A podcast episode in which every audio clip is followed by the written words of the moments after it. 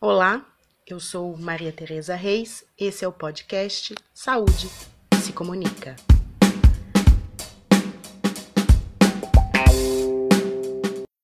Fique em casa. Isolamento, transmissão, quarentena, achatar a curva, álcool gel 70%, máscara, supermercado, segurança, pandemia. Fique em casa, leito de UTI, home office, papel higiênico, contaminação, supermercado, aplicativos de bate-papo, protocolos relações trabalhistas, lavar a mão.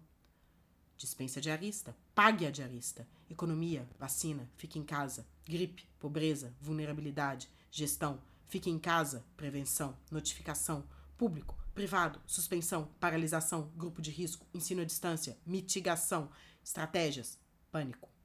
Respirador, fique em casa. Vigilância epidemiológica, hospital de campanha, idosos, insumos, entregador de comida, SUS coronavírus, Covid-19.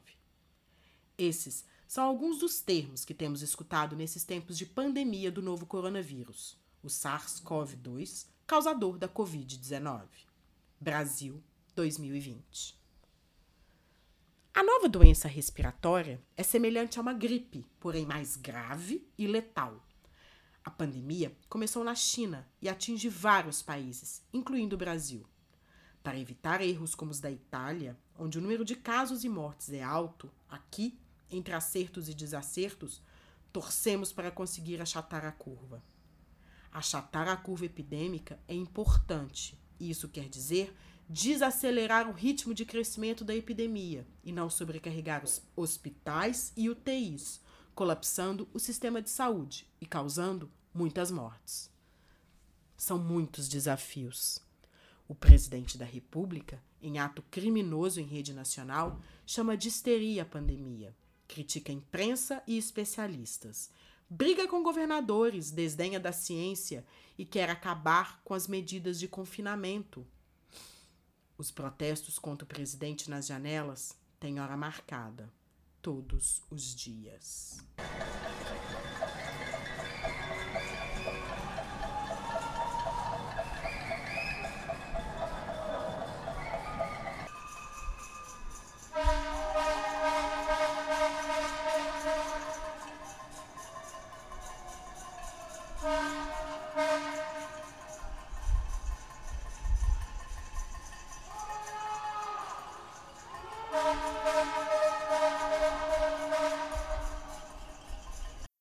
Saúde que se comunica.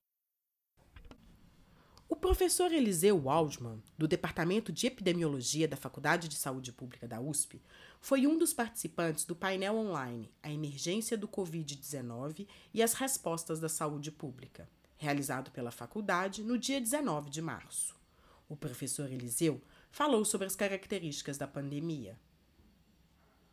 Quais são as características principais das doenças infecciosas emergentes. A primeira delas, que a gente não pode esquecer, é a imprevisibilidade. Portanto, toda vez que falamos em perspectivas em relação ao comportamento dessas doenças, sempre são, vamos dizer, cenários. Temos que traçar, traçar desde cenários mais otimistas aos pessimistas e acompanhar no dia a dia para, sua, uh, para o seu controle, para estabelecer estratégias para o seu controle. Outro aspecto importante é que, frequentemente, elas são originárias de espécies uh, de vírus ou bactérias que circulavam em população animal. Podem determinar, como estamos verificando na, atual pandemia, uma rápida elevação da morbidade e mortalidade, levando, de regra, um colapso, né, frequentemente, pelo menos, um colapso dos serviços de saúde, que podem também se repercutir na área de transportes e de comunicações. Portanto, o suprimento de itens básicos de consumo para a sociedade humana, vamos chamar assim, ele pode ser comprometido. Pode ter também eventos uh, demográficos importantes, mais uma vez citando a AIDS na, na África subsaariana forte repercussão na economia, como já estamos eh, sentindo no momento, e reflexos eh, relevantes em áreas sensíveis da defesa dos países, por falta de, de insumos estratégicos e outros problemas que não cabe aqui uh, discutir. E um aspecto comum a todos esses eventos é o pânico na população. Quais são os principais determinantes né, desses eventos? Um importantíssimo é a estabilidade genética dos micro-organismos e a, a capacidade, a rápida capacidade de mutação, adaptação e recombinação desses micro-organismos. E, e disso decorre que quando existe uma mudança muito grande da, da característica desses uh, micro-organismos, é que ele surpreende a população humana totalmente suscetível a ele. Uh, entre outros fatores determinantes, nós tivemos o acentuado crescimento da população humana a partir do século XX. Lembrando que em 1800 tínhamos 1 bilhão de habitantes em todo o globo, em 1930, 2 bilhões, e atualmente estamos próximos dos 8 bilhões de pessoas. Houve também, durante o século XX, a rápida urbanização e, mais recentemente, ela se acentua principalmente em países de grande população, como a China, como a Índia, e mais recentemente na África. A implantação de complexos sistemas de transporte de massa e a intensificação do intercâmbio internacional tem, como todo mundo está vendo, um papel importante na disseminação, na rápida expansão desses micro-organismos. O uso intensivo de tecnologias médicas também tem problemas né, que devem ser acompanhados. Por exemplo, o uso indiscriminado de antibióticos e o surgimento de cepas multiresistentes, que hoje constituem, ou pelo menos até o início dessa pandemia, um dos principais problemas de saúde em todo o globo intensas movimentações populacionais uh, decorrentes da existência de populações vivendo em extrema pobreza, guerras e crise política, crises políticas são fatores importantes. Né? A introdução nas últimas décadas de técnicas de criação intensiva de animais para consumo humano são também importantes e foram possivelmente a, a, o fator do surgimento da pandemia, da, da influenza pandêmica de 2009. Não podemos deixar também de salientar as mudanças climáticas em função das, das intervenções humanas, seja pela industrialização, uso de combustíveis fósseis e delas decorrente o aquecimento global.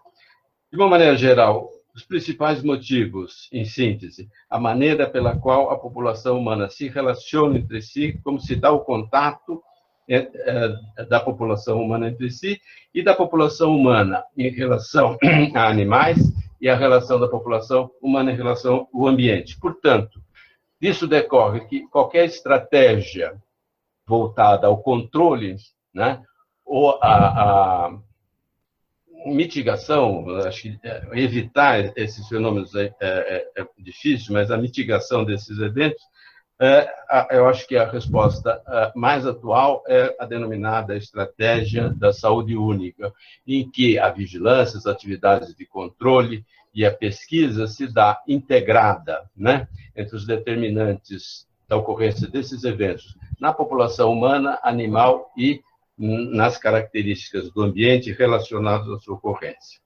O professor Eliseu também falou das doenças emergentes e reemergentes de caráter pandêmico que sempre ocorreram, como peste bubônica, cólera e gripe espanhola.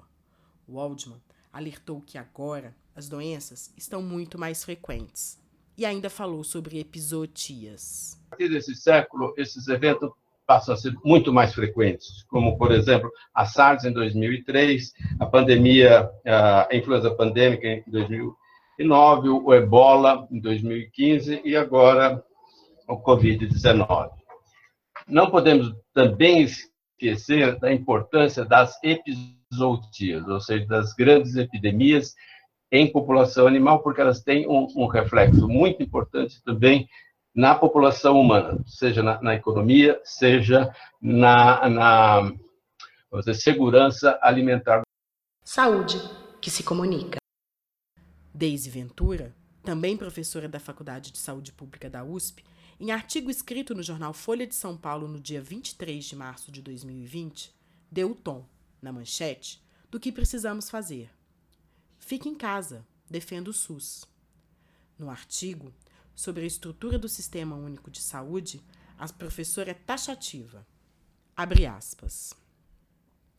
Poucos sabem que temos o maior sistema de acesso universal à saúde do planeta, referência internacional, não só por seu alcance, mas pela excelência de diversos de seus programas, entre eles os que são capazes de prevenir as doenças, como os agentes comunitários de saúde. Ao longo dos anos, o Brasil desenvolveu capacidades decisivas para fazer frente às emergências. Contudo, políticas de austeridade, ausência de prioridade política, privatização desafortunada, propaganda ideológica, fundamentalismo religioso e outras mazelas vêm comprometendo programas que outrora foram florões da saúde pública brasileira. A indiferença quanto à dilapidação desse patrimônio nacional explica-se pela existência de duas saúdes, uma para os pobres e a outra para os remediados e ricos. Essa dualidade, além de decente, compromete a segurança de todos nós. Fecha aspas. Deise Ventura também foi uma das participantes do painel da Faculdade de Saúde Pública e falou sobre vulnerabilidades e sobre a saúde virar prioridade somente no cenário inquietante em que vivemos. A saúde finalmente se tornou prioridade das organizações internacionais e uh, dos estados, e no caso do Brasil, a saúde se tornou prioridade dos meios de comunicação, da governança nos diferentes níveis da federação, e é lamentável que ela só tenha se tornado prioridade quando nós estamos diante de um cenário extremamente inquietante, com uma possibilidade eh, de um número de mortes evitáveis e de grande sofrimento eh, evitável, como nós enfrentamos a partir de agora. Ao mesmo tempo em que nós lamentamos que a saúde se torne prioridade agora, nós sabemos, nós precisamos aproveitar essa oportunidade para mostrar que a saúde pública é mais do que eh, a emergência e manter a nossa mobilização muito acesa durante esse momento e, e nos momentos que se seguirem a pandemia, num cenário que não será certamente igual ao anterior.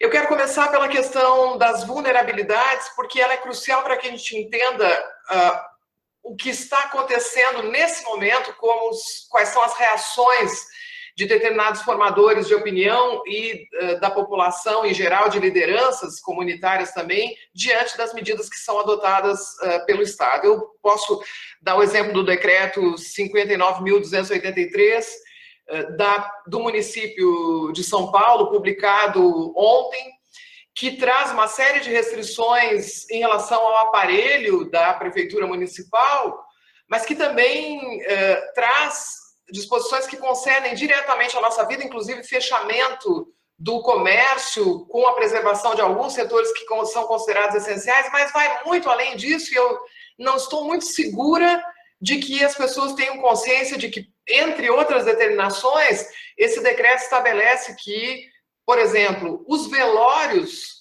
aconteçam por não mais de uma hora e com a presença de, que, de não mais do que 10 pessoas. Né? A, a, a nossa vida eh, está sendo profundamente alterada por essa regulamentação e é importante que as pessoas acompanhem com atenção e baseadas em informação fidedigna o que, que essas mudanças representam a vulnerabilidade, ou seja, como cada um vai eh, reagir a essas eh, mudanças em diferentes planos, eh, ela deve ser mencionada em pelo menos três dimensões. A primeira delas é a vulnerabilidade especificamente em relação à doença. Nós sabemos que essa doença visa grupos, em particular, atinge grupos de uma forma muito mais efetiva, já sabemos disso, idosos, pessoas que têm comorbidades, pessoas imunossuprimidas uh, e, e, obviamente, os uh, profissionais de saúde. Então, existe um primeiro elemento que é a vulnerabilidade em relação à doença, que é determinado por múltiplos fatores. E ele precisa ser considerado na resposta. Mas nós precisamos considerar na resposta ainda dois outros tipos de vulnerabilidade. Em primeiro lugar, as vulnerabilidades sociais.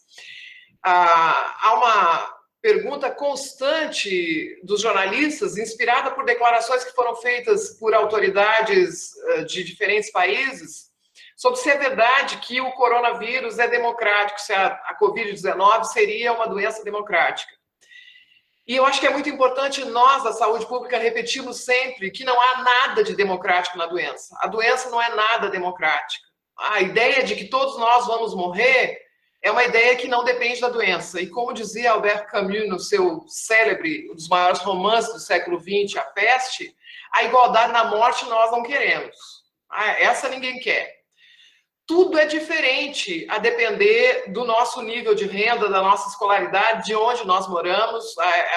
Eu estou dizendo de uma forma simples uma vertente do pensamento em saúde pública, que é dos determinantes sociais da saúde, mas é evidente que se nós olharmos para as periferias hoje, por exemplo, na cidade de São Paulo, nós vamos ver que o Covid vai repercutir de uma forma diferente em função do sucateamento dos equipamentos de saúde nas regiões de uh, renda menor nas regiões menos assistidas por políticas sociais ou assistidas de forma insuficiente por políticas sociais, nós vamos nos deparar com a falta de saneamento básico e também de acesso à água em uh, diversos locais. Nós vamos nos deparar com o enfraquecimento das políticas de prevenção ou políticas de, atenção primária, tudo isso vai fazer com que exista uma vulnerabilidade social que precisa ser levada em conta nesse momento também, no que se refere à resposta. Nós temos que falar também de vulnerabilidades econômicas, as pré-existentes e as que se criam agora. É evidente que nesse momento a, restrição da mobilidade das pessoas, o fechamento de comércios, o recuo da indústria em determinados setores, a paralisação de atividades em, determinados setores, vai repercutir economicamente, não só em relação aos trabalhadores autônomos, mas em relação aos todos os trabalhadores que vão ter um outro gasto, um outro orçamento redimensionado, se não existir uma resposta efetiva do poder público em relação ao controle da ordem nesse período, nós podemos ter eh, penúrias de abastecimento, podemos ter saques, podemos ter um aumento do preço dos produtos, então é, a, a, gente precisa de um controle muito efetivo por parte das autoridades uh, com o que vai acontecer em relação ao aprovisionamento e todos os itens que se referem uh, a, a, a, garantias no plano econômico, tudo isso, o grau de eficiência do Estado em relação a esse aspecto pode jogar ou não grandes contingentes de pessoas em situação econômica difícil, inclusive jogá-las na miséria, pessoas que não estavam antes nessas condições. Eu estou dizendo isso porque a gente começa a ter algumas respostas governamentais, ainda contraditórias, anunciadas e não totalmente eh, publicadas nem implementadas, em relação aos programas sociais. Se fala em voucher para a população que eh, é trabalhadora autônoma, se fala no incremento de determinados programas de renda mínima, existem projetos de lei que são apresentados por diferentes forças políticas que tentam prover essa situação, mas não há nenhuma dúvida de que, além das vulnerabilidades sociais, econômicas e eh, pré-existentes, se não existir uma resposta efetiva do Estado, essas vulnerabilidades, principalmente as econômicas, podem se agravar. Né? Então, a resposta vai muito além dos equipamentos uh, de saúde e uh, nós precisamos ter a certeza absoluta, ao contrário de que muitos dizem de forma leviana, que essa doença é democrática, essa doença vai atingir as pessoas de uma forma muito diferente. Cada um vai vivê-la de uma forma. Quem, tem uma, quem não tem uma moradia decente e precisa ficar confinado em casa, vai viver essa experiência de uma forma diferente daqueles que podem contar com salário fixo e que têm uma moradia decente e por aí nós vamos. Saúde que se comunica. Confinadas em casa alguns dias, as pessoas tentam conciliar o trabalho, os afazeres domésticos e o cuidado com os familiares. A taxa de letalidade da Covid-19 em idosos é alta e as crianças estão em casa, sem escola. O mundo parou. Como não se contaminar? Cuidar da nossa saúde mental? Alguns têm privilégios, outros, como profissionais da saúde e da limpeza, estão na linha de frente do cuidado. Alguns moram aglomerados em um cômodo. Como fazer quarentena em casa se muitos não têm casa?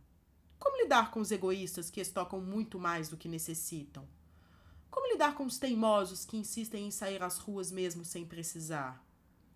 com os patrões que não pagam os salários dos funcionários, com os que não têm patrões, com a falta de equipamentos de segurança para os profissionais, com a avalanche de notícias, muitas delas falsas? Como lidar com o desgoverno do país?